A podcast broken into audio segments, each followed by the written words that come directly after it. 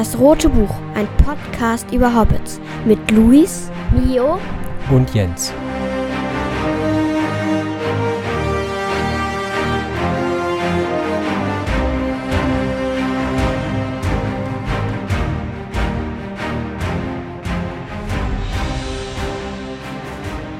Herzlich willkommen zum Roten Buch, ein Podcast über Hobbits mit mir, Mio, mit mir, Luis, hi.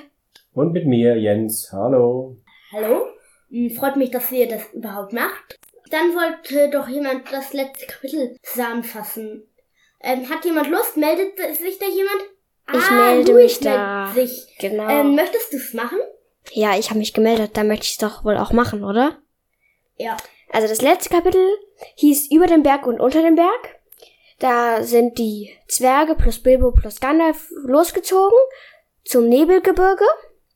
Sie wurden von einem Gewitter überrascht und haben Zuflucht ges gesucht unter einem Felsbrocken, haben mehrere Bergriesen gesehen, die Steine werfen als Spaß, als Spiel, was wir ziemlich ungewöhnlich finden und fanden. Dann wurden Killy und viele losgeschickt, um einen neuen Unterschlupf zu suchen, der wärmer ist, der trockener ist. Und da haben sie eine sehr schöne Höhle gefunden, wie wir am Anfang denken. Da passen alle Ponys rein, das Gepäck passt rein. Und natürlich alle Zwerge, Gandalf und Bilbo auch. Es werden Rauchringe geblasen und dann gehen alle schlafen. Bilbo hat einen sehr, ein, ein Albtraum hat Bilbo. Er träumt, dass die Wand aufgeht, dass der Boden sich absenkt und das, und er merkt dann, als er aufwacht, dass ein paar, dass eine Sache Wirklichkeit geworden ist. Ein Spalt in der Wand, wo die Ponys drin verschwinden. Und er stößt einen Schrei aus. Gandalf kann sich noch retten, als die Orks kommen. Aber die Hobbits und Zwerge, also der Hobbit und die Zwerge werden von Orks geschnappt und in die Finsternis gezogen, wo wir dem Gymnastikballkopf-Ork begegnen, also dem Oberork. Und sie werden ausgepeitscht und sie sollen zum, also gegessen werden oder gefoltert werden. Doch Gandalf kommt und rettet sie und dann sind wir auf einer langen Flucht, wo Bilbo am Ende stürzt und sich den Kopf anschlägt. Und das war ein Cliffhanger. Und jetzt sind wir im neuen Kapitel. Aber bevor wir wirklich ins neue Kapitel einsteigen, haben wir noch zwei Sachen. Erstens möchte ich noch ein Rätsel erzählen. Halt, ähm, das kommt vielleicht noch später im Kapitel vor. Ähm, nämlich, kein Bein lag auf ein Bein. Zwei Bein saß auf drei Bein. Vier Bein bekam etwas ab. Was ist das? Ich habe mir natürlich das Kapitel durchgelesen, deshalb weiß ich die Lösung.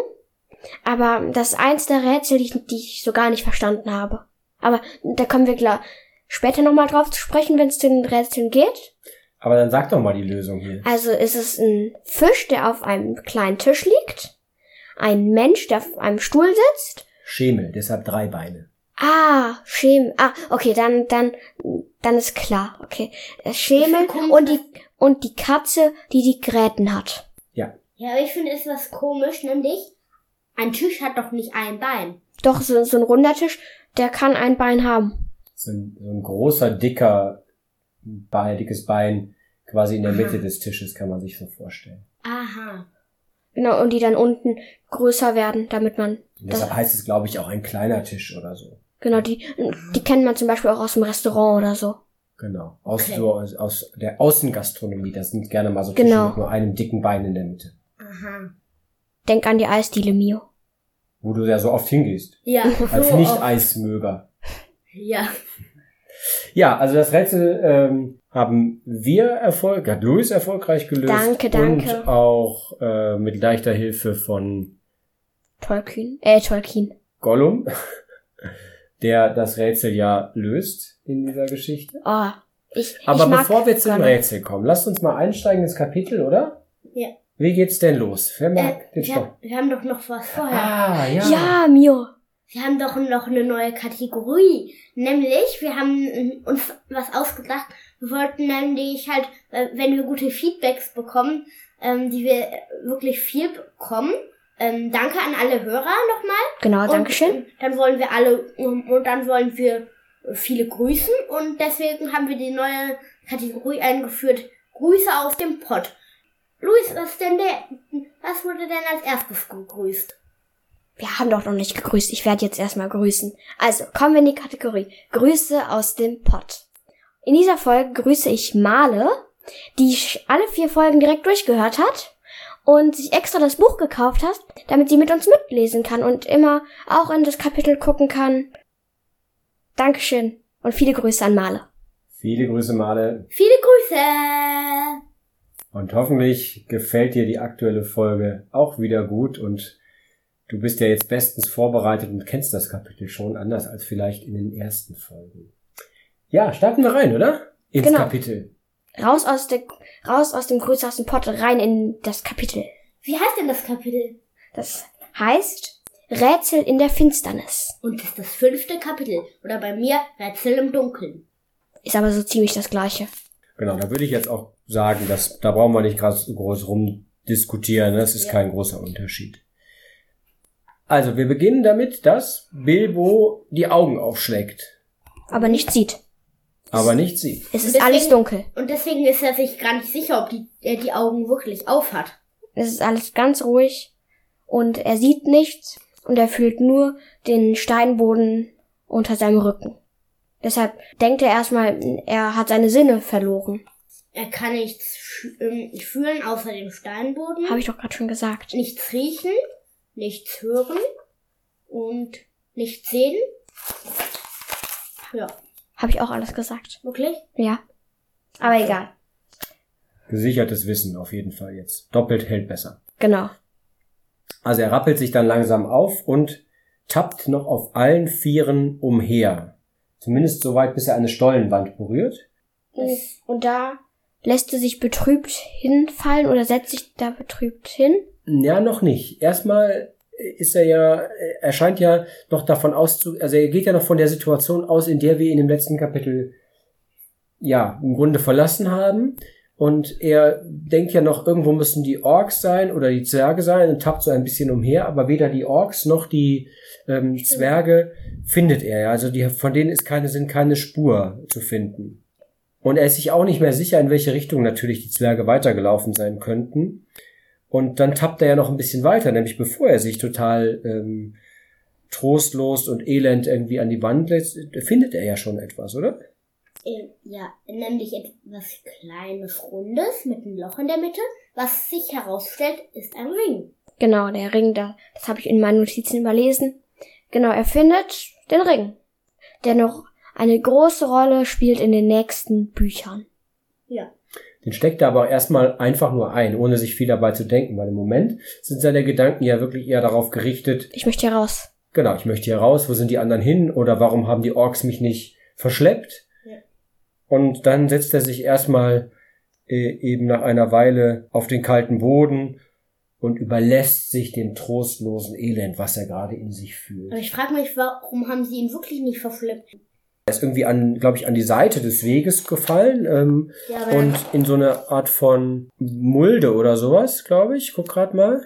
Ja, aus den Augen, aus dem Sinn, so ein bisschen aus dem Blickfeld geraten, ähm, an die Seite des Weges oder des Stollens gefallen, irgendwo in so eine kleine äh, Mulde und dann war es das schon. Und die Orks haben ja alle diese Riesenmasse von Zwergen im Blick. Er hatte ganz einfach längere Zeit in einer dunklen Ecke gelegen, aus den Augen, aus dem Sinn. Genau. Und das kann man sich ja noch, finde ich, eigentlich ganz gut vorstellen, zumal die Situation ja auch vorher relativ unübersichtlich war. Ob die, ob Bilbo jetzt mitgeflohen ist mit den Zwergen oder da noch liegt, das ist denen ja jetzt gar nicht klar. Und was mit den Zwergen passiert, wissen wir ja jetzt auch in dem Augenblick noch gar nicht. Mhm. Vielleicht sind die Zwerge ja auch von den Orks wieder gefangen worden. Wie wir ja nur mitgekriegt haben, haben ja die Orks nach, ähm, was war das? Dori, glaube ich, gegriffen, ne, auf dem Bilbo hinten drauf saß. Ja, und ähm, wir wissen ja dieses ganze Kapitel lang nicht, was mit den Zwergen passiert ist. Genau, das, Genau. das werden wir nicht erfahren in dieser Folge. Wie, genau, dann kommen wir aber mal zurück zum eigentlichen Thema, was gerade passiert. Also Bilbo lässt sich betrübt hinfallen. Er denkt mal wieder an zu Hause, Ja, und Was? denkt daran, sich einen Schinken zu braten. was nicht äh, erstaunlich ist. Auf jeden Fall funktionieren die Hobbit-Instinkte, würde ich sagen. Ne? Also er denkt ans Essen und an seine Höhle. alles, was man für einen Hobbit braucht. Und dann möchte er sogar noch gerne seine Pfeife anstecken. Genau, er, er spürt seine Pfeife, er spürt, dass er, er spürt noch seinen Tabaksack, wo noch ein bisschen was drin ist. Aber er sucht nach den Streichhölzern, aber er findet keine. Und während er sucht, stößt, stößt er auf das Heft seines, äh, seines ähm, Taschenmessers, äh, was für ein Troll ein Taschenmesser gewesen wäre, ähm, aber für einen Hobbit ein Schwert, was von Elben geschmiedet wurde. Und er zieht er aus der Scheide und ähm, dann es ja blau und das ist, gibt ihm ja Mut. Aber er sagt ja vorher, also oder Tolkien sagt, dass es Glück ist, dass Bilbo sein Streichholz nicht hat. Was? Was meint er damit? Weil dann hätten die, ihn die Orks vielleicht gefunden. Aber die sind doch weit weg. Also, also nicht richtig weit weg, aber auch nicht nah dran. Vielleicht hätte ihn dann ähm, die Kreatur, die gleich kommt, noch äh, gefunden. Die und von hinten angeflichen. Aber das, das würde Bilbo ja merken. Die ist doch auch so lautlos. Mm. Die kann doch selbst Orks täuschen. Und aber mit dem Ring kann er Orks täuschen. Nee, ist ja schon auch so, wird er ja auch als ziemlich lautlos beschrieben. Ja. Und auch die Orks sind ja, wie wir wissen, ziemlich gut, gute leise Treter, zumindest, zumindest wenn sie ihre weichen Schuhe angezogen haben, wie sie im letzten Kapitel ja getan haben.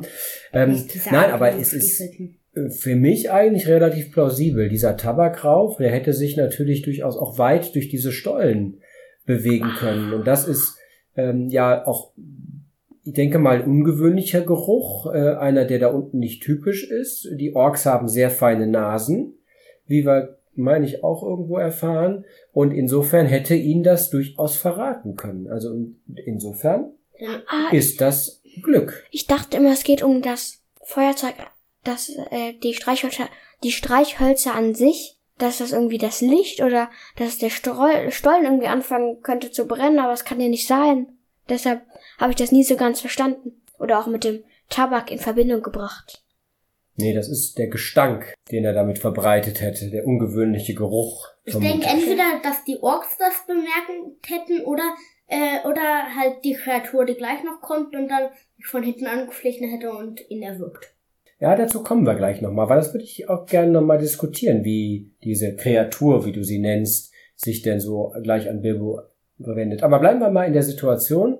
Also nach der ersten Phase des Elendfühlens, ähm, dann denkt er wieder an die Hobbit-Instinkte, er, er denkt an seine Höhle, er denkt an das Essen und so und dann findet er seine Pfeife und dann bekommt er ja so eine Art von ja, er bekommt wieder Hoffnung und ähm, fühlt sich besser und als er dieses äh, Streichholz eben nicht findet, ist es gerade nicht so, dass er das als glücklich empfindet für ihn, sondern seine Hoffnung wird ja dann wieder damit zerstört, dass er eben jetzt diese Pfeife nicht benutzen kann. Ja, aber Bilbo sagt ja später, dass es ein Glück ist. Genau, später kann er das zugeben, aber in der Situation erstmal eben nicht.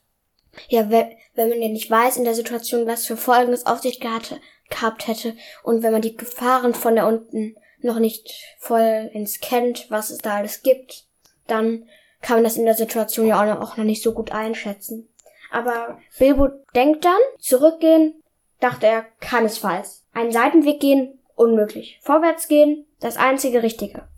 Auf also, vorwärts.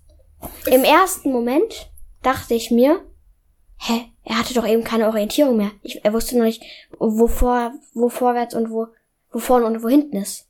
Und Seitenweg, das kann er ja auch nicht dann genau sagen, was, ob das jetzt der richtige Weg ist oder ein Seitenweg. Aber dann wird direkt hinterher die Erklärung geliefert, dass ähm, wenn Or ähm, wenn Hobbits auf den Kopf fallen, dass sie sich dann nicht, dass man dann halt was vergisst, aber dass dann schnell schnell wiederkommt. Und das ist dann wahrscheinlich eingetreten. Ja, ich finde diese Be Beschreibung auch richtig cool, was ähm, du gerade vorgelesen hast. Ähm, da, das habe ich mir auch rausgeschrieben, dass ich das gerne vorlesen würde. Und das finde ich wieder so Hobbit-mäßig. Halt einfach so, ach, da lang geht's nicht, da lang geht's nicht, da lang geht's auch nicht, da lang. Ja, ist auch wieder so diese diese Wechsel zwischen der Beutlin-Seite und der Tuck-Seite ein Stück weit, nach dem Elend und ja, vielleicht auch ein bisschen Selbstmitleid, in welcher Situation er sich hier befindet, fasst er hier wieder einen klaren Verstand und sagt, okay, zurück ist keine gute Idee, nach links und rechts geht's irgendwie auch nicht. Ähm, geht, es ist unmöglich, also vorwärts ist der einzige Weg und ich traue mich jetzt auch diesen Weg zu gehen. Und dann liefert der, genau, der Erzähler ja, die, wie du ja schon gesagt hast, diese Beschreibung, dass Hobbits ja diese bemerkenswerte Fähigkeit haben, unterm Berg sich wieder an den Weg oder die Richtung zu erinnern oder sie zu finden, was ich mir ganz und gar unmöglich äh, vorstelle. Wenn ich unter einem Berg, in einem irgendwie Bergwerk in Stollen wäre und ich nicht wüsste, ob links, rechts oder so ich gehen sollte, ich würde das niemals wiederfinden ohne irgendwelche Orientierungspunkte. Aber Hobbits sind ja, wie wir gelernt haben, ganz erstaunliche Wesen. Ich hätte, also nochmal zu der Beutlin und der Tuck-Seite, was ich das ganz gut darstellt, ist, dass er erst so an dieses Tabak denkt, an diese Beutlin-Seite, und dann spürt er diesen Schwertgriff, dieses Abenteuer, was für, was für mich für Abenteuer steht. Sofort kommt die Tuck-Seite wieder durch. Das ist so, wie, wie nennt man das? Metapher? Nee, Metapher nicht, aber so bildlich dargestellt. Mhm. Aber mh, hm, eine Frage. Welches Wesen in Mittelerde wäre die am liebsten? Und was, welchen Beruf hättet ihr dann am liebsten? Welches Volk zum Beispiel? Hm? Und welchen Beruf wir dann am liebsten hätten? Hm? Hobbit, Essen. Ich find's nach wie vor eine schwierige Frage, weil ich auch glaube, dass sich mit dem Wesen, in das man sich dann verwandelt oder das man dann ist, auch das Denken verändert. Und insofern, wenn ich jetzt ein Zwerg wäre zum Beispiel, dann wäre ich, glaube ich, auch echt gern ein Zwerg. Oder wenn ich ein Elb wäre, dann wäre ich auch gern ein Elb. Und wenn ich ein Hobbit wäre, wäre ich gern ein Hobbit. Also insofern kann ich mir vieles, vieles vorstellen, weil ich dann eben auch das Denken übernehmen würde. Und das wäre, glaube ich, total spannend, mal so zu denken und zu fühlen wie ein Elb in Mittelerde. Das fände ich so schon sehr spannend oder wie ein Zwerg. Also Hobbit finde ich auch immer cool. Also ich, bin, ich finde dieses kleine Volk auch beeindruckend. Ich kann mir aber auch einen Zwerg gut vorstellen. Also mal wirklich ein Zwerg zu sein und dann Beruf. Ja, fände ich auch sowas wie Schmied schon gut oder so.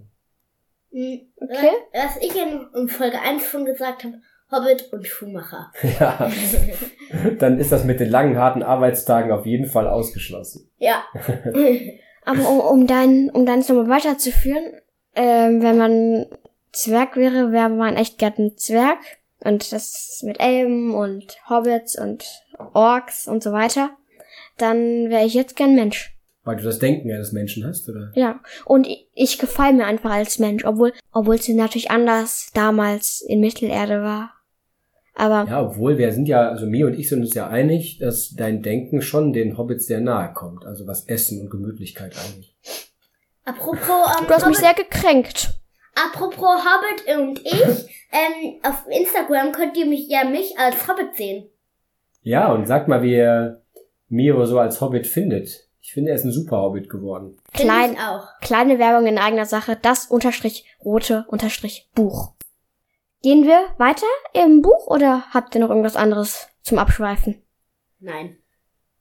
Ich will nur noch mal ganz kurz, der Mio hat das eben schon erwähnt, aber die, die Elbenklinge ist ja hier auch ähm, erwähnt. Du hast ja auch erwähnt, dass er eben davon die, die Tuck-Seite getriggert wird.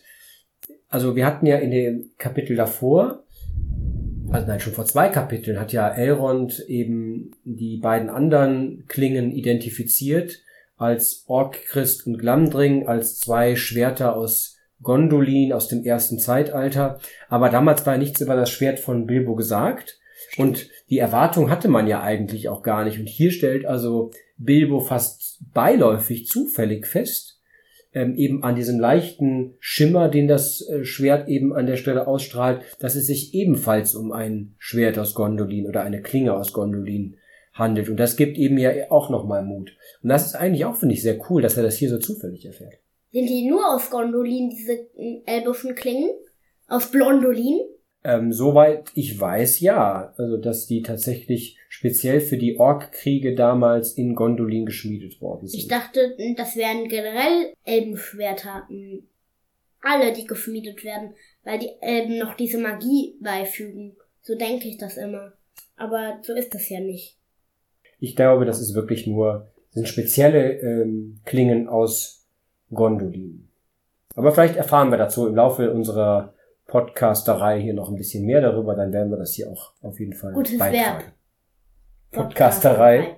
Na gut, könnte ja auch wie, wie eine Kaffeerösterei oder so sein. Aber- Betrieb. Podcasterei ist kein Verb mehr. Stimmt, Nomen. Genau. Ich gehe jetzt einfach mal weiter, damit wir weiter im Kapitel kommen, okay? Ist- ist- Schieß los. Ja. Okay, also, es geht jetzt, Bilbo geht, wie Papa schon gesagt hat, durch den Stollen und der Stollen führt bergab. Stetig bergab, immer so leicht im Kreis. Da dachte ich mir, also wenn ich in einem Berg bin und der Weg bergab führt, das ist für mich ein Zeichen, da ist kein Ausgang. Wieso geht Bilbo ihn da? Also, also vielleicht denkt er auch, da unten ist könnte ja theoretisch auch ein Ausgang sein, am Fuße des Berges, aber für mich ist es so, ich gehe weiter in den Berg rein. Ja, aber er hat ja, du hast es ja eben selber zitiert. Er hat ja sich kurz überlegt, ob er den Weg zurückgeht. Auf gar keinen Fall. Das wäre die schlechteste aller Möglichkeiten. Nach links oder rechts abbiegen ist unmöglich. Es ist der einzige Weg, den er, den er hat, auch wenn er vielleicht gerade denken würde, hm, wo- womöglich führt er auch nirgendwo hin. Stimmt. Ja? Ja, da hast du vielleicht recht. Der Erzähler sagt ja, ähm, sagt ja, ist, er ist immer noch nicht dieser allwissende Erzähler. Zum Beispiel, er sagt, die Lage ist ja nicht so schlimm für dich und für euch. Halt, er spricht uns wieder an und ich weiß nicht, wie lange er einen Fuß vor den anderen setzte. Auf Mhm. jeden Fall war es sehr lange. Hier haben wir wieder beides, ne? Der Erzähler, der direkt mit uns spricht und auf hm, den, den Hobbit so ein bisschen in, ins Verhältnis zu uns setzt und eben der Erzähler, der zumindest Nicht alles weiß. nicht, nicht alles weiß, sondern nicht alles erzählt, was er weiß. Genau, nach, nachdem er immer weiter den Fuß vor den anderen setzt und irgendwann nicht mehr so richtig kann, aber er möchte weiterlaufen, er möchte zum Ziel kommen, bis er irgendwann mit dem Fuß ins Wasser tritt. Er ist sich noch unsicher, ist es jetzt ein See, ein Fluss oder nur eine kleine Pfütze? Und woran erkennt er dann, dass es sich nicht um einen Fluss handelt? Ich vermute, oder es steht wahrscheinlich auch da, wegen, wegen dem Strom. Also, weil ein Fluss ja fließt und es, das Wasser steht, glaube ich. Und woran erkennt er, dass das Wasser nicht fließt? Weil am Fuß oder, oder, oder weil er nichts hört?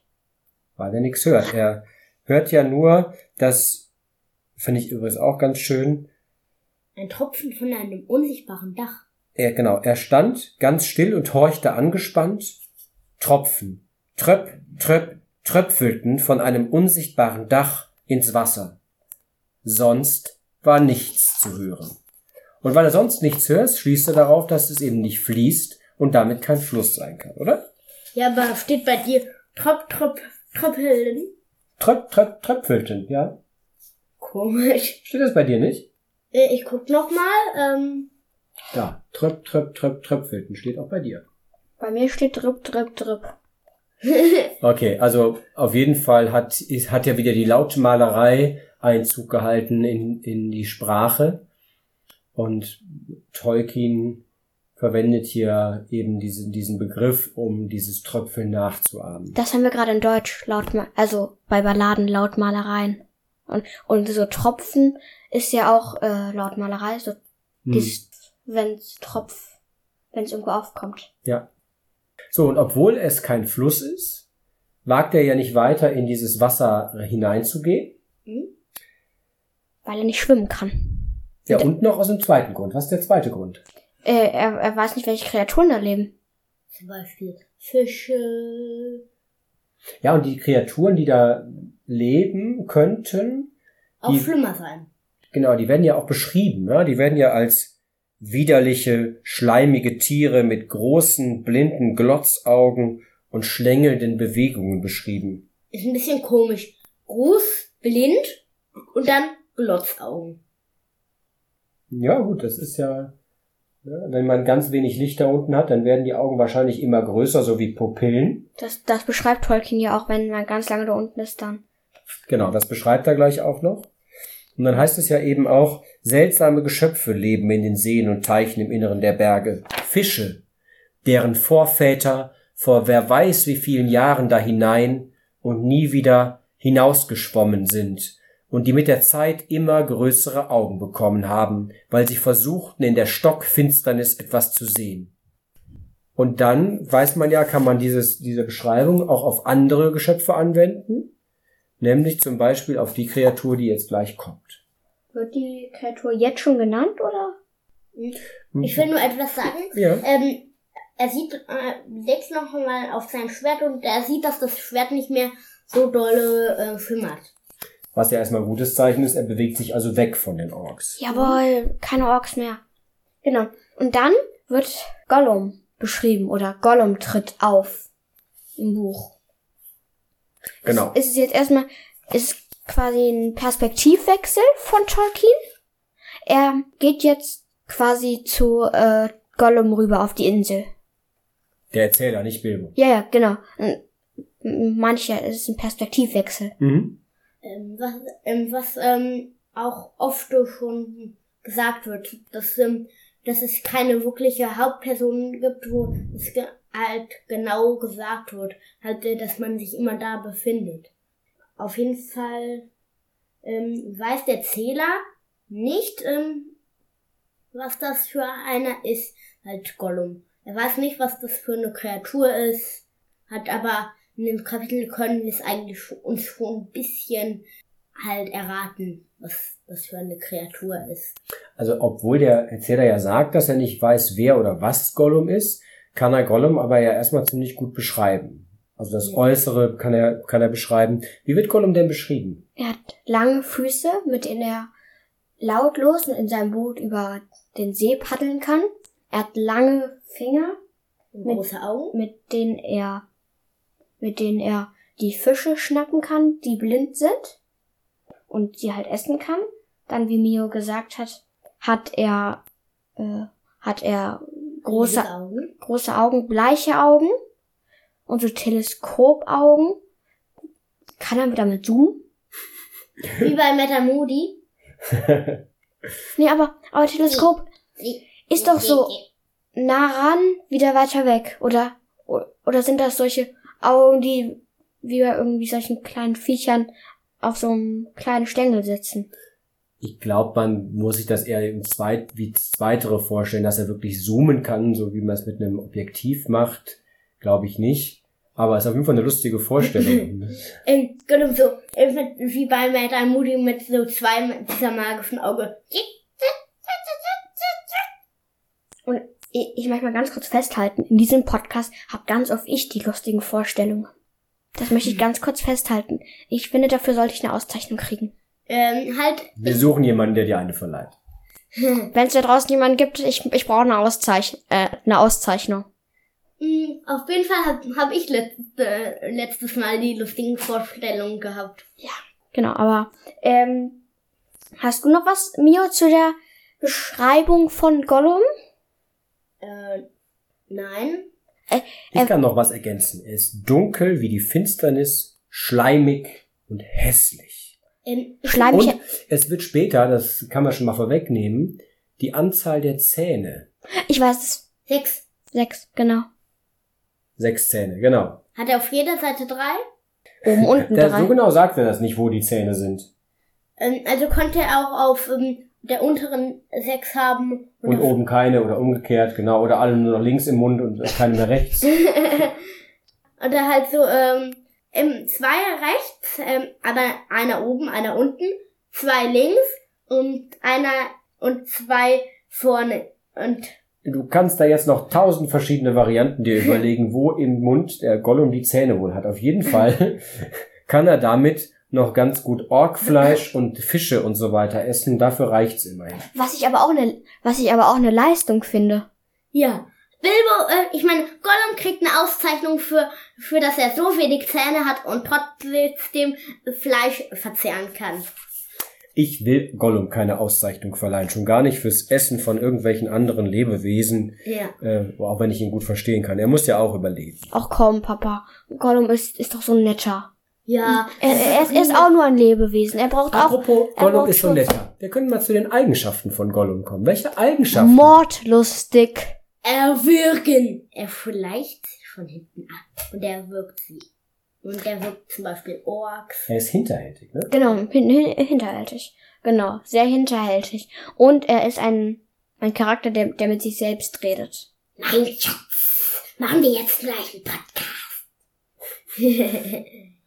Ja, also was man ja manchmal äh, den Leuten nachsagt, dass, äh, die, die eben viel mit sich alleine sind, und das ist Gollum ja eben, möchte auf jeden Fall nicht bemerkt werden. Und insofern ist es auch verständlich, dass er mit sich selbst redet und auch gar nicht gewohnt ist, selbst äh, wenn er auf Bilbo trifft, mit jemandem reden zu können. Ähm, er wird eben auch noch äh, mit positiven Sinnen beschrieben, also er hat gute Sinne, er kann sehr gut hören, gut riechen, er kann ja, kommt ja später die Orks auch riechen und er kann eben sehr gut sehen, deshalb entdeckt der Bilbo ja auch so sehr viel früher, als Bilbo überhaupt weiß, dass Gollum da ist. Mit seinem Zoom-Auge.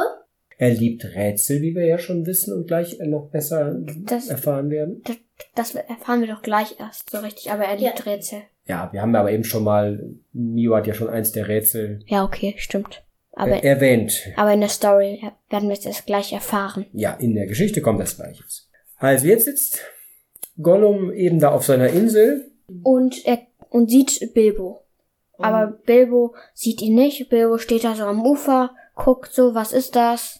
Hier, See, Fluss, Pfütze, Fluss hat er ja schon ausgeschlossen. Und dann paddelt Gollum mit seinem Boot lautlos rüber, was ich aber auch eine Leistung finde. Wie soll das gehen? Finde ich auch. Also man, der, der verursacht ja gar keine Wellen, wird beschrieben. Aber er musste irgendwie reintauchen und raustauchen. Es ist für mich auch unvorstellbar, wie sich Hobbits wirklich lautlos durch einen Wald bewegen können, ohne bei, auf Laub tretend irgendwelche Geräusche zu machen, aber offensichtlich können die das. Oder auf Und- einen Ast tretend. Ja, ja, genau, ich würde nur die Äste treffen. Ähm, Also du bist ein Troll. ich, genau, von meiner Ästhetik her und von meiner Fähigkeit lautlos zu sein, bin ich eher so ein Trolltyp, genau. Auf jeden Fall kann Gollum das und ist dann lautlos eben auf der anderen Seite und kommt ganz dicht an Bilbo heran und flüstert dann. Aber es bleibt in seinem Boot. Ja, Das merkt kann, Das finde ich komisch. Wenn er doch neugierig ist, dann würde ich doch ganz nah rangehen. Und nicht so, bleib in meinem Boot. Ich, ich glaube, Bilbo, er hat, es wurde ja eben beschrieben, er, er spürt das Wasser an den Füßen. Ich glaube, er wartet so ein bisschen im Wasser. aber macht das Sinn, wenn du Angst vor den Kreaturen hast, die sich im Wasser befinden? Ich, Wahrscheinlich eher nicht. der, nee, er sitzt auch am Ufer. Also ich glaube nicht, dass er die Füße noch im Wasser hat. Ja, Und dann, dann spricht Gollum eben, oder er zischelt ja, er, dann eben Spritz und Spucke, mein Schatz. Was für eine erstklassige Mahlzeit. Wenigstens ein saftiger Bissen. Gollum. Das ist ja eigentlich auch, da können wir gleich mal drauf zu sprechen kommen, äh, erstaunlich, dass Gollums erste Reaktion in dieser Weise ist und nicht ähm, so, wie er sich den Orks üblicherweise nähern würde. Ja, Wie würde er es bei den Orks machen? Ring anziehen, hinten, von hinten kommen und, und erwürgen. erwürgen. Und warum glaubt ihr, macht er das hier nicht? Ähm, weil, Weil er, er- nur neugierig ist. Genau, er ist neugierig. Aber dann würde ich Und er hat, und er hat noch nicht so richtig viel Hunger. Gerade in dem Moment. Ja, und ich würde dann eher sagen, oh, oh, oh wer bist du denn? Und, äh, und nicht so, ein lecker, lecker Bissen. Ich finde es ein bisschen komisch, wenn man nur neugierig ist. Ja, und ein bisschen komisch, wenn man dich als Leckerbissen anredet, oder? Oder Ja. dir zu verstehen gibt. Ja, ich glaube, es gibt noch einen, wei- also ein Punkt, ist, der noch dazu kommt zu denen, die ihr gesagt habt. Er ist nicht nur nicht hungrig und er ist nicht nur neugierig, sondern er scheint ja Bilbo auch nicht so richtig als Gefahr zu empfinden, oder? Weil ansonsten, wenn er, könnte er auch seine Neugierde befriedigen, indem er sich erstmal weiter weghält, zum Beispiel auf seiner Insel bleibt und Bilbo beobachtet, äh, den Ring anzieht und äh, Bilbo verfolgt lautlos. Also das kann er ja eigentlich nur machen, wenn er sich sicher ist, dieser kleine Knirps da, der ist mir nicht gefährlich. Mhm. Also das ist eben jedenfalls meine Einschätzung, warum Gollum sich jetzt hier so ja leichtsinnig verhält oder eben oder eben überlegen fühlt. Ja, ver verständlich. Ganz anders fühlt sich Bilbo in der Situation. Er ist natürlich total überrascht, erschrocken, er fährt hoch, Er fällt Und- fast in Ohnmacht. sieht dann eben plötzlich die blass schimmernden Augen, äh, die ihn anglotzen. Und dann also so, so höflich wie Bilbo in seiner eigenen Hobbithöhle gegenüber den Zwergen war, äh, begegnet er jetzt auch Gollum und sieht ihn erstmal. Wer sind sie? Wer, wer seid ihr? Steht da. Ja, also äh, bei mir steht jetzt, wer sind sie? Ähm, ist ja eh eine Übersetzungsfrage, wie man das interpretiert. Ja, ja, aber ist ja alles gleiche Bedeutung, deshalb no front. Genau. Er, er stellt sich höflich vor und dann kommt das, äh, der Vorschlag von Gollum, also wieder mit dem Selbstreden. Er redet nie so richtig mit, mit, mit Bilbo, sondern immer mit sich selbst und, und Bilbo hört es immer mit und antwortet darauf. Und jetzt kann, ist ja halt die Idee Rätselspiel, damit er ja, mehr. Bevor wir zu dem Rätsel kommen, würde ich gerne noch einen Punkt anfügen. Ja. Und zwar haben wir gerade gesagt, dass Gollum also irgendwie Bilbo nicht richtig als Gefahr ähm, einschätzt, oder würdet ihr das anders sehen? Ähm, ja, aber dann ähm, merkt, sieht er es ja schon ein wegen diesem, weil er ein Schwert in der Hand hat, weil sonst hätte er ihn einfach erwürgt, glaube ich. Ja, aber erstmal erstmal ja nicht. Ähm, das sieht er ja, glaube ich, noch nicht sofort, das Schwert. Das doch, äh, Bilbo streckt das Schwert vor und dann hält sich ja Gollum noch weiter zurück. Er bleibt aber neugierig eben an der Stelle. Ja, und, und dann macht er das erst mit den Rätseln. Ja, aber da gibt es noch einen Punkt, den ich gerne, gerne noch erwähnen würde, weil Bilbo, finde ich, verhält sich ja eigentlich auch erstaunlich für die Situation. Also da kommt jetzt einer äh, unbekannterweise in diesem stockfinsteren Stollen da unten über den See, den er nicht einschätzen kann und ähm, bezeichnet ihn quasi als, ja, sag mal, schmackhaftes Essen. Und dann wird er ja gefragt, wer er ist, und er, womit antwortet er? Ich bin Bilbo Beutlin. Wir haben uns verloren, die Zwerge, der Zauberer und ich. Und ich weiß nicht, wo ich bin. Und will es auch nicht wissen, wenn ich nur hier wegkomme. Also, wenn mich jemand gerade fressen will, weiß ich nicht, ob ich dem so bereitwillig Auskunft geben würde, oder? Ich würde einfach wegrennen. Ähm, äh, ich würde, ähm, ich würde dann erstmal als Bilbo mit dem Schwert halt ähm, drohen und dann wegrennen. Ja, aber dann weiß er ja wieder nicht wohin. Und Stimmt, ja. Ist wahrscheinlich auch schwierig. Also, dass er das Schwert vorzieht ähm, und so, das zeigt ja seine Vorsicht. Gleichzeitig ist er aber bereitwillig, Auskunft zu geben. Ja? Also, ich hätte nichts gesagt, wahrscheinlich. Also auf jeden Fall erstaunlich, finde ich. Oder seht ihr das anders? Nee, nee. Genauso. Das fand ich auch, ist mir aufgefallen aber habe ich mir jetzt nicht so notiert. Aber ist mir auch beim Lesen aufgefallen. Genauso wie sich die Zwerge immer vorstellen. Ja, genau. Die sind sehr höflich zueinander. Die stellen sich erstmal ordnungsgemäß vor. Auch den, auch den unbekannten, unheimlichen Wesen. Balin zu Diensten. Jetzt ist es ja aber nicht Balin, sondern Bilbo, der aber nicht zu Diensten sagt. Bilbo zu Diensten. Aber hast du sonst noch irgendeinen Punkt, Papa, oder? Nee, wir können zu den Rätseln kommen. Rätseln. Genau, Gollum schlägt vor, dass sie ein Rätselspiel spielen sollen oder wollen, um mehr über Bilbo her herauszufinden. Wie ich finde, erfährt man mit diesen Rätseln nicht viel über Bilbo. Aber das ist jetzt auch nicht so wichtig. Genau, und, und das Ziel haben beide. Auch Bilbo hat das Ziel, mehr über Gollum herauszufinden. Und dann schließen sie so ein, ja, so ein Deal oder eine Wette, so ein bisschen. Wenn, wenn ich gewinne, also wenn Gollum gewinnt, dann darf er Bilbo fressen. Wenn Schatz eine Frage stellt und, und Beutlin nicht antwortet, dann darf, darf Schatz ihn fressen. Wenn Beutlin Frage, eine Frage stellt und Schatz nicht antwortet, dann zeigt er ihm den Weg nach draußen. Genau, das ist, das ist der Deal, super synchronisiert oder gesprochen von Mio. Und dann fängt Wieso, wieso habe ich mir das erste Rätsel nicht notiert? Naja, es steht ja im Buch. Also ja, okay. müssen ja vielleicht auch nicht jedes Rätsel in Wortlaut durchgehen. Ja, Oder nee, aber, aber, die Antwort habe ich mir sonst immer notiert. Ich dachte auch, ich hätte mir das erste notiert, aber. Es ist auf jeden Fall Berg. Genau. Also das Rätsel ist, was hat Wurzeln, die keiner sieht, ragt höher als Bäume und Wipfelsäume, wächst nie und treibt nicht und reicht doch ins Licht ist anders bei uns. Bei uns ist höher ist als jeder Baum, Wurzeln hat, die sieht man kaum. Auch im Licht wächst es nicht. Jedenfalls, genau, es unterschiedliche Übersetzungen. Egal wie übersetzt wurde, Bilbo findet dieses Rätsel wirklich leicht und sagt, sagt das auch leicht und gibt schnell die Antwort Berg. Und darauf ist, kommt eben das zustande, was du beschrieben hast, diese, diese Wette, die sie dann eingehen. Auch da finde ich wieder, also wenn der Wetteinsatz ist, dass man mich fressen darf, darauf geht Bilbo ja bemerkenswert leicht ein, sagt meinetwegen. Das finde ich schon. Ich hätte gesagt, Ähm, anderer Wetteinsatz bitte, das ist mir doch ein bisschen zu hart. ich hätte gesagt, Zweiteres ist gut, ersteres nicht. ich schenke dir irgendwas oder so. Aber sie lassen sich eben auf diese Wette ein, also gefressen werden oder den Weg äh, aus, dem, aus dem Berg herausfinden. Und dann ist eben Bilbo dran, sein Rätsel zu stellen und Das Zähne. Und da sagt Gollum dann auch, dass er nur sechs Zähne hat und er kann es trotzdem erraten. Was ich auch gut finde von ihm. Und es geht halt immer so weiter. Mit den ganzen Rätseln, immer Rätsel stellen, zwischendurch das, also wird was eingeschoben, wie lange die brauchen oder ob sie es leicht finden, wieso sie es jetzt wissen. Ja, aber ähm, ich finde, ähm, mir fällt's auf, dass Bilbo immer so sagt, leicht, ähm, das ist ähm, Berg, das ist Schloss, das, ich meine, das ist Ei, das ist, das ist ähm, halt meistens hat Bilbo immer die richtigen Einfalle und ähm, Gollum muss immer so, ist das mein Schatz?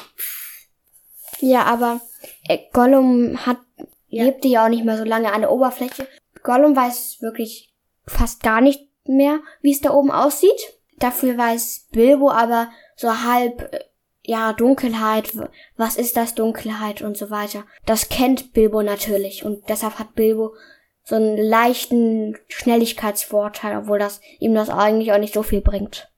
ja, aber ich finde schon, dass die sich da nicht so viel tun. Es gibt in beiden, bei beiden Situationen, wo sie es ganz schrecklich leicht finden, Ja, stimmt. ähm, und eben Situationen, in denen sie sehr, sehr lange überlegen müssen. Bilbo kommt ja zweimal auch Zufälle oder glückliche Umstände bei dem Erraten der Rätsel zu, ähm, zu Hilfe. Welche sind denn das? Welche Rätsel? Einmal, ähm, ach, einmal, ähm, stellt Gollum das Rätsel atemlos, ohne Atemnot. Lebt es, kalt, doch wieder tot. Trinkt, obwohl es Durst nicht spürt. Ähm, trägt einen Panzer, der nicht klirrt. Dann ähm, weiß Bilbo erstmal nicht, was ist. Und dann krabbelt ja ähm, Gollum aus seinem Boot. Und ähm, ja, und dann springt ein Fisch ja aus dem Wasser. Ganz kurz und dann so sagt Bilbo glitschig. Fisch. Ja, also hier trägt eben Gollum dazu bei, weil er ungeduldig ist, dass Bilbo das Rätsel löst. Mit den, durch den Zufall, dass der Fisch vor Schreck sogar da ihm quasi anspringt. Ja. Und beim, und dann Das zweite?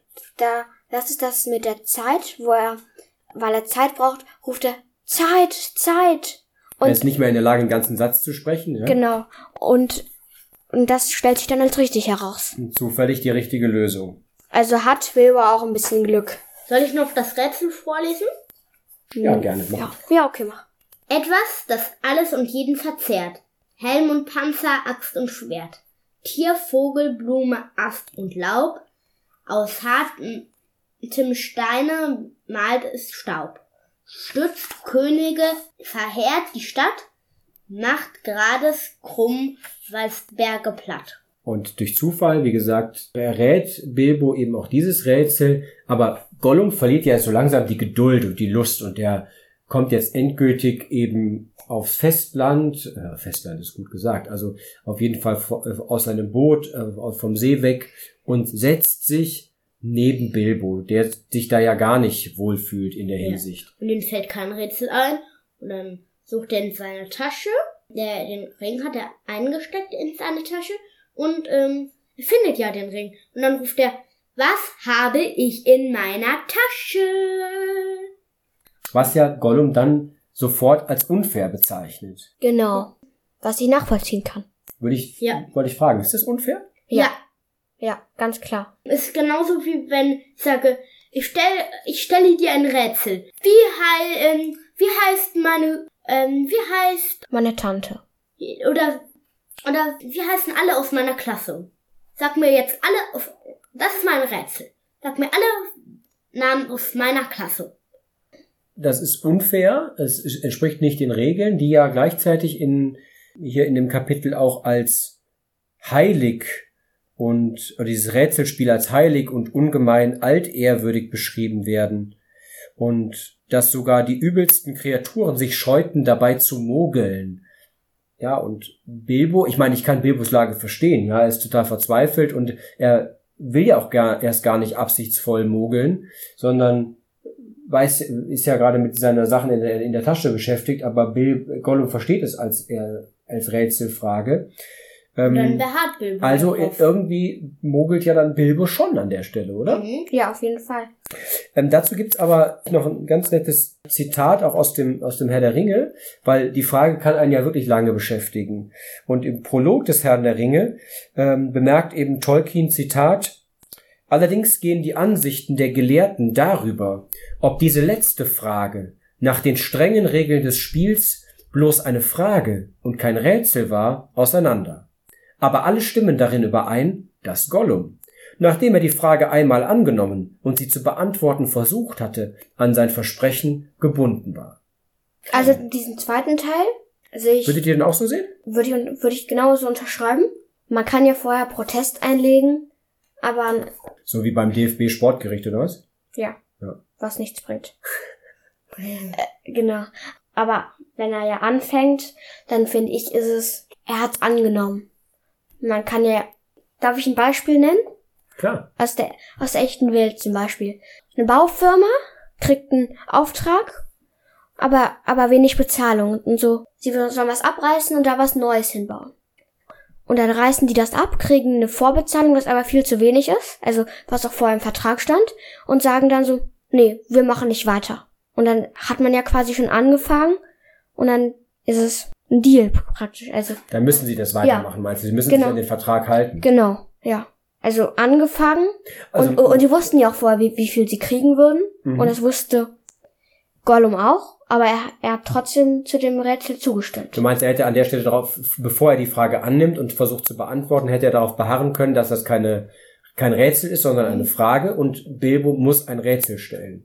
Ja. Also Ja. und dann eben, wie hier auch Tolkien sagt, alle Gelehrten stimmen darin überein. Wenn er die Frage annimmt, dann akzeptiert er die Spielregeln auch oder eben den Vertrag, könnte man sagen, wie, wie dein, um bei deinem Beispiel zu bleiben. Ja, Ja, genau. Finde ich eigentlich eine plausible Erklärung an der Stelle. Trotzdem ist natürlich ganz, ganz nett, dass hier Bilbo eine, ne, also so aus der Affäre kommt. Ja. Und dann finde ich, ist ja, zeigt sich, dass Gollum wirklich auch ein pfiffiges Kerlchen ist, ne, weil er, also erstmal erbittet er sich, dass er dreimal raten kann, was ich bei dem, bei dem Frage statt Rätsel-Ding auch durchaus angemessen finde. Ja. Ja. Und dann versucht er ja Bilbo zu überlisten, indem er nämlich ähm, als erstes Mal rät, dass er die Hand in, seinem, in seiner Tasche hat, die Bilbo ja glücklicherweise, Sekunden vorher rausgezogen hat. genau, und dann beim zweiten Mal er überlegt er ja, was hat man denn typischerweise in seiner Tasche? Und er überlegt ja erstmal, was er so in seinen Taschen hat. Fischgräten, Orkzähne, feuchte Muscheln, ein Stück Fledermausflügel, einen scharfkantigen Stein und so weiter. Aber er überlegt auch weiter, was denn wohl andere Leute in ihren Taschen haben könnten. Und er kommt ja auch auf, Das Messer. Das Messer. was ja wirklich, glaube ich, typisch ist, aber Bilbo hat es verloren. wieder mal Glück gehabt. Richtig viel Glück gehabt. Aber mm, das Messer hat er ja noch. Das, ähm, also sein Schwert. Ja, aber Das ist ja für ihn kein Messer. Also er hat ja wirklich ein für Hobbits Größe ein Messer, ein Taschenmesser. Ah, Und das hat er verloren. okay. Und deshalb befindet sich eben auch das nicht in der Tasche. genau. Und dann bei der dritten Antwort mogelt er auch nochmal und sagt einfach zwei Sachen auf einmal. Schnur oder gar nichts. Genau. Da, da sagt er praktisch zwei Sachen in einem. Ja, also dreimal versucht er ziemlich geschickt zu agieren, um diese, diese Frage auch richtig zu beantworten. Aber was ich gut finde, also Ja. gut, gut von Gollum. Also da kommt Bilbo auch wieder mit ziemlich viel Glück raus. Ja, ich wäre als Bilbo, wenn er es wirklich erraten hätte, dann hätte ich gesagt, nee, ich meinte die andere Tafel. Halt nochmal. Ein bisschen gemungelt. Ja, das, das wäre dann aber einfach erraten, so richtig, aber und dann geht's halt einfach weiter. Äh, nachdem dann Gollum das auch bei der dritten Frage es nicht erraten hat, was ja auch ziemlich schwer ist, wenn er ja noch im Glauben ist, dass dieser Gegenstand bei ihm ist. Dann sagt Bilbo, so, ich habe jetzt gewonnen, zeig mir den Ausgang. Und dann ähm, sagt Gollum ja nicht so irgendwas wie, ähm, ich hole noch etwas, was uns helfen wird. Und ähm, dann denkt Bilbo, dass jetzt Gollum mit so einer richtig fetten Taschenlampe kommt, um die Ecke kommt und den Weg leuchtet. Oder, oder was man da so hat. Oder so eine Laterne. Ja, aber es, es ist ja nichts Freundliches, es ist nur eine Sache, die ihm helfen wird, nicht Bilbo. Nee, ge genau. Und ich glaube auch nicht, dass Gollum dieses uns so gemeint hat, dass es auch Bilbo helfen könnte, sondern Genau. er spricht da Wieder mit sich selbst. wieder mit sich selbst. Mit und mir und mein Schatz. Genau, und dann, das kann man auch wieder so, ne, anders sehen. Also, jetzt Bilbo denkt, ja, er holt uns was, was uns helfen könnte, da, da hochzukommen, Licht oder so weiter. Nee, das denkt Bilbo nicht in der Situation. Äh, stimmt, er denkt ja, ähm, dass, dass er abhauen möchte und ihm nicht helfen möchte, aber man könnte es denken, dass er ein, was für den Aufstieg holt, aber er holt ja nur etwas, woraus er einen Nutzen ziehen, ziehen kann. Ich hätte als Bilbo gedacht, der kommt jetzt halt mit so einer richtig krassen Taschenlampe oder sowas ähnlichem um die Ecke. Die es ja in Mittelerde bekanntermaßen nicht gibt. Ja, aber so eine Laterne oder so. Oder eine Fackel. Wir als Leser erfahren auf jeden Fall jetzt schon mal, was Gollum holen möchte, nämlich Sein Geburtstagsgeschenk. genau, und zwar einen Ring, einen goldenen Ring, einen goldenen Ring, einen Ring, der ein Schatz war. Und den er eben als Geburtstagsgeschenk Geschenk beschreibt. Und wir erfahren eben auch jetzt schon, anders als Bilbo, der das jetzt noch nicht weiß natürlich, dass es sich hierbei um einen Ring der Macht handelt. Und man erfährt auch die Eigenschaft des Ringes. Er macht nämlich, Ein unsichtbar, wenn man ihn aufzieht. Mm, Aber genau was es gibt aber eine Einschränkung. Es gibt eine Situation, in der man trotz Ring gesehen werden kann. Äh, nämlich, wenn ähm, die Sonne auf einen scheint, dann gibt's immer noch diesen Schatten.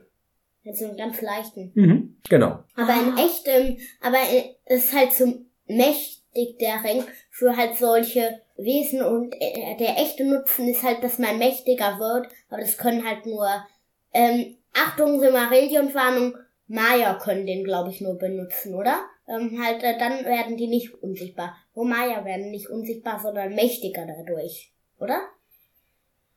Mio, ehrlich gesagt überforderst du mich damit, ob das so ist. Ähm, müssen wir mal Experten fragen oder, oder nachlesen.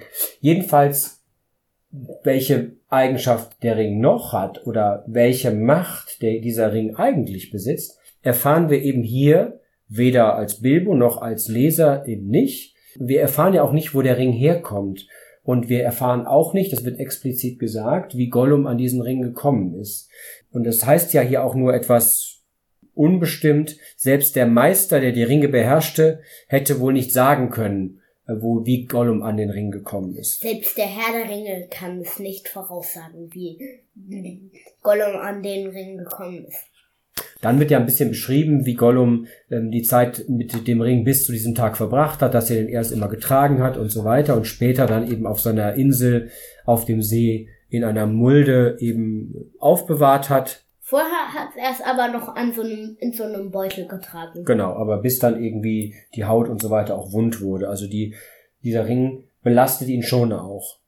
Ja, auf jeden Fall m, will Gollum diesen Ring jetzt holen und stellt dann eben entsetzt fest, dass der Ring nicht auf der Insel ist. Und schreit dann ja rum, ähm, Was hat er in seiner Tasche? ja, genau. Und äh, Bilbo fragt ja erst dann auch nach dem Motto, was hast du denn, was fehlt dir denn? Und ähm, Gollum lehnt ja diese Frage ab.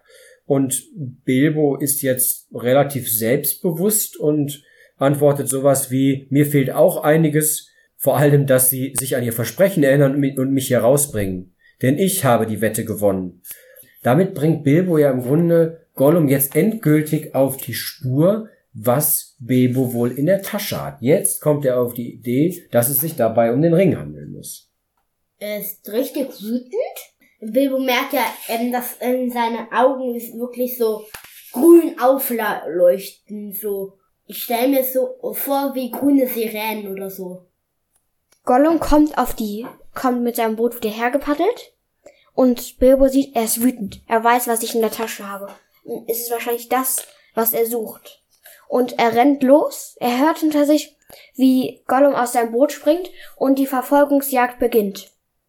Ähm, Bevor, ja, bevor wir da hinkommen, würde ich gerne, wenn ich darf, kurz eine, eine interessante Info vielleicht einfügen. Und zwar war das Kapitel in der Weise nicht immer geschrieben, sondern ursprünglich hatte Tolkien es anders geschrieben. Soll ich was dazu sagen? ja, bitte, bitte. Spannend. Also in der Erstausgabe von 1937 ist es eben nicht so, dass Gollum eben jetzt sofort Bilbo verfolgt, sondern der Ring war im Grunde tatsächlich so eine Art von, von Wetteinsatz und dann stellt eben Gollum fest, dass der Ring fehlt und ist darüber tatsächlich auch ziemlich erschrocken, weil eben dieses Rätselspiel so, so hoch, so, so ehrwürdig ist und so eher so heilig ist. Und dann lässt sich Bilbo darauf ein, zu sagen, ihn von den Wettschulden zu befreien, wenn eben Gollum ihm den Weg äh, aus diesem Berg zeigt. Also insofern hier kommen wir wieder zu dem Punkt, Gollum soll eben Bilbo den Weg zeigen. Und dann, Zitat, Zusammen, also Gollum und Bilbo, zusammen schlichen sie den Stollen hoch. Gollum pitschend und patschend an Bilbos Seite, während der Hobbit sehr leise ging. Da dachte er bei sich, er wollte den Ring einmal ausprobieren und steckte ihn an seinen Finger. Wo ist das Baggins-Ding? Wo ist es hin? sagte Gollum im nächsten Moment und spähte mit seinen großen Augen im Dunkeln umher. Hier bin ich, hinter dir, sagte Bilbo und streifte den Ring wieder ab. Er war zufrieden. Hatte er doch den Ring gefunden, der wirklich unsichtbar machte, wie Gollum gesagt hat.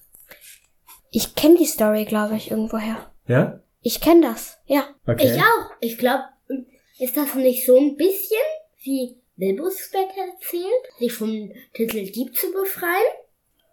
Ja, Bilbo erzählt zwei, zwei Versionen davon, ne, wie er an den Ja. Ring gekommen ist. Genau. Erzählt Aber ich ja- glaube, so, so war mir das nicht bewusst, auf jeden Fall. Ich kenne nur die, die Geschichte, wie sie hier steht und eben die Versionen, die erzählt werden. Aber äh, in der Form äh, war mir das tatsächlich neu. Das fand ich ganz interessant, dass ähm, es so sehr umgeschrieben wurde. Ich, ich bin mir ziemlich sicher, dass, äh, dass ich das schon ke kannte, weil als du angefangen hast zu lesen, wusste ich, wie wie es weitergeht. Okay, cool. Ja, kommen wir zurück zu der dann jetzt aktuellen Version des Hobbits und an der Stelle. Also Gollum ist jetzt eben wütend und verfolgt eben Bilbo und er ist sogar so voll Kummer und Argwohn, ähm, so wütend, dass kein Schwert der Welt ihn mehr erschreckte. Also jetzt hat er eben keine Angst mehr vor dem Schwert aus Gondolin. Ja. Bilbo ähm, begleitet den, der Ring zufällig auf den Finger. Und der sieht dann ja die, die grünen Sirenen, wie ich sie mir vorstelle.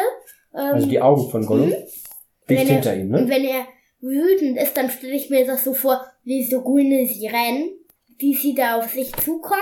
Und ähm, dann, und er versucht schnell zu rennen, dann stolpert er. Und Gollum rennt an ihm vorbei. Ähm, Bilbo wundert sich. Und vielleicht dann ja hinter ihm weiter. Genau, weil er natürlich wieder sofort wieder bemerkt, jetzt wieder zurück zum See zu gehen, ist auch keine gute Idee. Also äh, am besten folge ich mal diesem, dieser Kreatur. Und dann irgendwann fällt ja Gollum in so eine Art von, von Erzählung und dann, also erzählt mit sich, spricht mit sich und aus diesem, diesem Selbstgespräch erfährt jetzt eben auch Bilbo einiges über den Ring. Also erfährt, dass er offensichtlich unsichtbar sein muss, unsichtbar machen muss. Und dann überlegt ja Gollum auch, was denn jetzt eigentlich so passieren könnte. Erst denkt er ja, Bilbo sitzt mehr oder weniger in der Falle.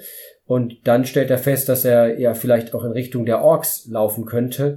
Und damit fällt eben auch sein Schatz womöglich in die Hände der Orks. Und das versucht er nun jetzt unbedingt zu verhindern und rennt also jetzt den Weg entlang in Richtung des Hinterausgangs, glaube ich, heißt es.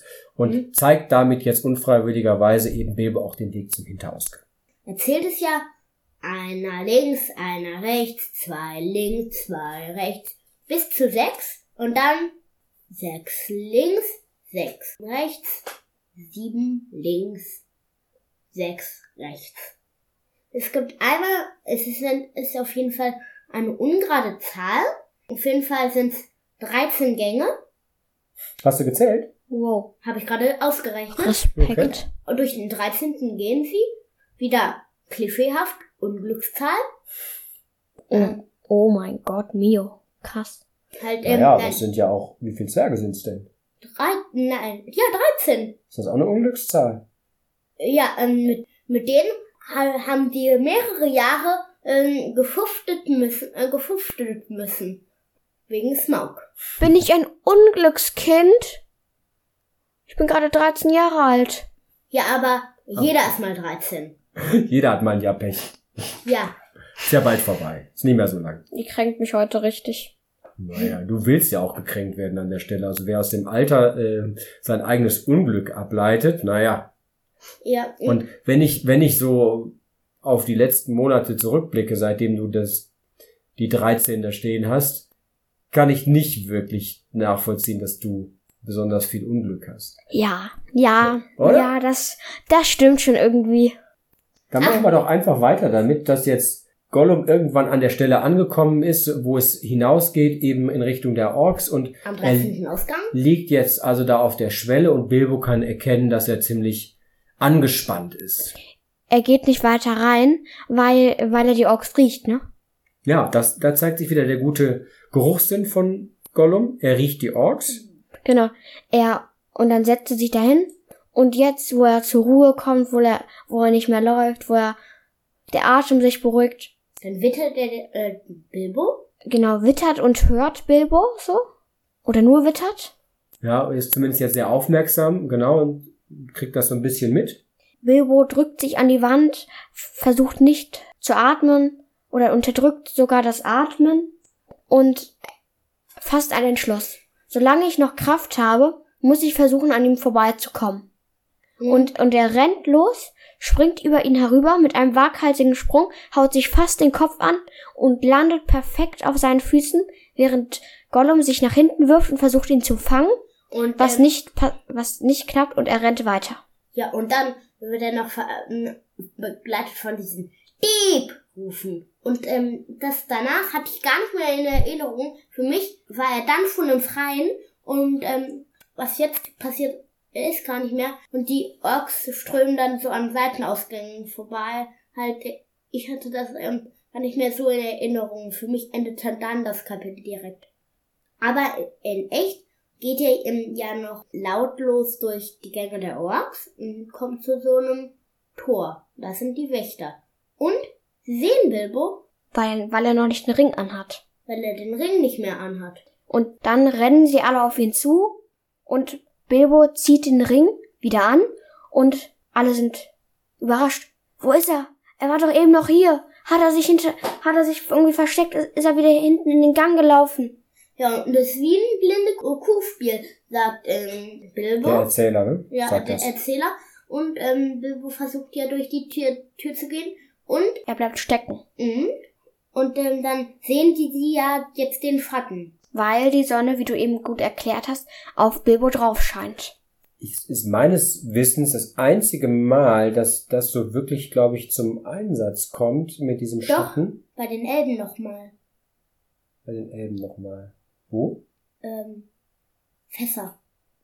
Bei den Fässern. Ah, okay. Ja, da kommen wir dann noch, noch Was? weiter zu. Wollen wir jetzt nicht. Was meint ihr gerade?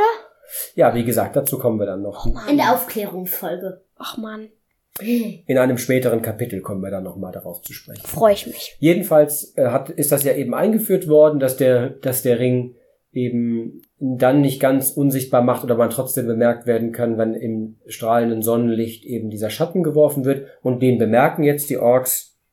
Und jetzt wird's echt eng für Bilbo. Die Knöpfe hängen immer noch in dieser Tür fest. Und mit einem letzten Ruck reißt er sich los und die Knöpfe springen durch die Gegend und Bilbo im Entkommt. Freien. Das Ende des Kapitels ist noch, dass die Orks rausrennen und sich umschauen und hinter den Wald rennen und hinter den Bäumen verschwinden, Nein, um die, zu gucken, wo er ist. die gucken, ähm, die laufen nach den Knöpfen nach. Weil die Knöpfe sind ja abgefallen und dann, äh, und dann denken sie, das ist eine Spur. Aber das habe ich gar nicht so gelesen, dass es eine Spur ist. Es könnte. Die denken auf jeden Fall, dass das eine Spur ist. Ähm, habe ich auf jeden Fall gehört. Okay, ja, dann, also mir war das jetzt nicht so klar, aber es kann, kann durchaus sein. Weil Bilbo aber weiter den, den Ring trägt und jetzt eben von Baum zu Baum, von Baumschatten zu Baumschatten sich zu bewegt, finden sie ihn nicht und begeben sich dann eben wieder ins Innere, um nicht dem Sonnenlicht ausgesetzt zu sein. Bilbo war entkommen. Und damit endet das Kapitel. Genau, das Kapitel ist zu Ende. Jetzt ähm, hat Bilbo tatsächlich den Weg aus dem, dem Berg gefunden, hat dabei ähm, Gollum kennengelernt und einen Zauberring äh, gefunden. Die wahre Macht dieses Rings ist weder uns noch ihm zu dem Zeitpunkt bewusst. Und es dauert ja auch noch sehr lange, bis das irgendwie bewusster wird. Jedenfalls nicht in diesem Buch. Insofern brauchen wir da jetzt auch, glaube ich, nicht weiter darauf einzugehen. Aber dafür, dass... langweilt sich dann? Nee, darum geht's nicht, sondern wir ja. wollen ja so ein Stück weit in dieser, in dieser Geschichte bleiben. Ja. Ähm, wenn wir nochmal so ein paar Dinge zusammenfassen. Also einerseits ist ja wirklich bemerkenswert, wie viel Glück Bilbo in diesem Kapitel hat. Also, dass er nicht raucht zum Beispiel, dass ihm dieser Fisch auf die äh, anspringt, um das Rätsel zu lösen, dass er Zeit ruft. Zeit ruft, weil er keinen ganzen Satz mehr zusammenbringt. Also gibt's verschiedene Aspekte von Glück oder von glücklichen Zufällen, die eben auch der, den Ring finden, ist eigentlich ja der größte Zufall an der Stelle. Ja. Ich glaube, man kann eigentlich jetzt schon sagen, wir sind so ziemlich in einem oder in dem Schlüsselkapitel angekommen, oder? Auf jeden Fall. Mhm. Auch für die nächsten Bücher. Der Ring ist gefunden. Und jetzt braucht man nur noch den Herr. naja, den brauchen wir eigentlich nicht. Der kann, und der kann uns eigentlich gerne gestohlen bleiben. Ja, der kann, der kann gerne in dem, in diesem Turm im Düsterwald bleiben. Habt ihr noch was zum Kapitel, was wir nochmal ansprechen sollten? Also, meine Notizen sind relativ gut abgearbeitet worden. Mhm. Ähm, also wir hatten ja nochmal dieses, diesen Erzähler, dass er uns wieder anspricht, wie wir es auch schon in der ersten Folge gesagt hatten. Zum Beispiel stellt euch vor, wie Angst Bilbo gehabt haben muss, im, direkt auf der ersten Seite. Da haben wir wieder einen Erzähler, der mit uns kommuniziert. Ja, und dann kommt noch die Bewertung. Dann fang doch mal an. Mm, halt, ähm, ich finde es ähm, ein cooles Kapitel. Ich finde es sehr interessant. Aber ähm, man erfährt viel, ähm, wie es Bilbo nach diesem Sturz geht. Man erfährt auch viel über Gollum. Aber trotzdem finde ich so ein bisschen langweilig mit diesen ganzen Rätseln. Das zieht sich so ein bisschen dahin. Deswegen so eine 7 von 10. Also mir gefällt das Kapitel sehr, sehr gut. Ich mag es einfach, neue Kreaturen, neue Gestalten kennenzulernen in der Welt von Tolkien, in der Mittel, in, in Mittelerde. Das gefällt mir sehr, sehr gut. Deshalb hat mich das gefreut, dass wir wieder Gollum dazu bekommen, der ja auch noch später irgendwann eine Rolle spielen wird, glaube ich. Aber ich, ich bin mir echt nicht sicher. Halbwissen. Aber es ist ein sehr, sehr langes Kapitel, was sich dann auch zieht. Aber ich finde nicht wegen den Rätseln, sondern einfach generell wegen der Länge des Kapitels. Mhm. Aber ja, also dass es wirklich ein längeres Kapitel ist und gerade vielleicht auch, sage ich mal, für, für Kinder vielleicht ein doch sehr langes Kapitel. Es sind ja, glaube ich, auch insgesamt zehn Rätsel. Also jeder stellt, glaube ich, dem anderen fünf Rätsel, wenn man jetzt die Frage von Bilbo am Ende auch als Rätsel wertet. Insofern ist es tatsächlich, könnte das wahrscheinlich auch ein bisschen kürzer haben, vielleicht auch nur mit drei Rätseln oder mit vier Rätseln, dann wäre es ein bisschen kürzer. Gleichzeitig erfahren wir ja wirklich viel Neues hier, ja, und der Ring, ähm, der, der, der Zauberring wird hier eingeführt. Also insofern ist da, ist da auch viel drin ähm, in, in diesem Teil der Geschichte. Ich persönlich finde das ein tolles Kapitel, also jetzt gar nicht mal, weil es eben so ein Schlüsselkapitel ist, sondern auch, weil, also ich finde so viele erstaunliche Dinge. Also einerseits erfährt man wieder sehr viele typische Hobbit-Sachen, also Bilbo, der sich einerseits wieder als Beutlin irgendwie zu erkennen gibt, dann aber auch als Tuck zu erkennen gibt, dann diese Charakterisierung der Hobbits, dass sie unter eher unter dem Berg auch erkennen können, in welche Richtung es geht, also Orientierung wiederfinden, äh, obwohl sie sie einmal verloren hatten. Ähm, also das sind alles Dinge, die ich ganz schön finde und auch mir eigentlich ist nochmal so als vielleicht auch gerade Kapitel, was ich für Kinder eigentlich abgesehen von der Länge wirklich gut finde, weil die Kreaturen so lebhaft und so, mhm. so anschaulich beschrieben sind. Ich würde sagen, wir machen hier mal ähm, das Buch zu an der Stelle, schließen das Kapitel ab und sagen vielleicht noch einen ganz kurzen Satz dazu. Die ganze deutsche oder deutschsprachige Tolkien-Welt ist ja in Vorfreude und Aufregung, weil in ja, in wenigen Wochen, ich glaube, jetzt sind noch so gute zwei, zweieinhalb Wochen, bis die Tolkien-Tage in Geldern Pont beginnen. Und wir schließen uns dieser allgemeinen Vorfreude an. Wir werden eben auch vor Ort sein und mal schauen, was es da alles so gibt. Und ja, freuen uns einfach darauf, den einen oder anderen, die eine oder andere kennenzulernen. Ähm, vielleicht sieht man sich ja vor Ort. Aber und für den Augenblick sagen wir bis Gandalf.